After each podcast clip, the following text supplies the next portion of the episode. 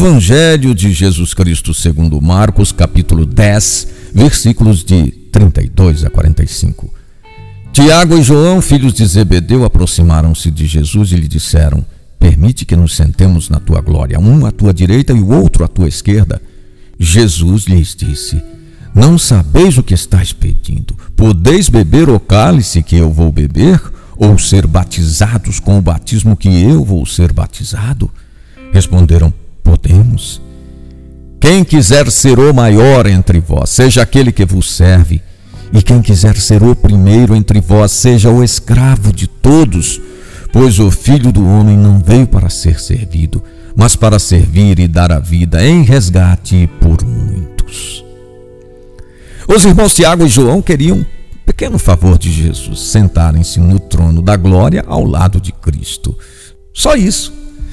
Jesus aproveitou da ambição daqueles jovens para falar da sua morte e se eles seriam capazes de ir até o fim na fidelidade a ele. Eles disseram que sim, e a história mostra que foram de verdade. Mas essa postura não seria admitida no grupo de Jesus. Nele não havia espaço para luta de poder ou disputa de cargos.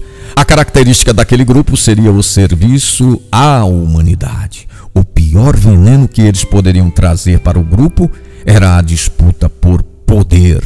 Jesus tratou de repreendê-los e os ajudou a fazer o caminho da humildade e da cruz.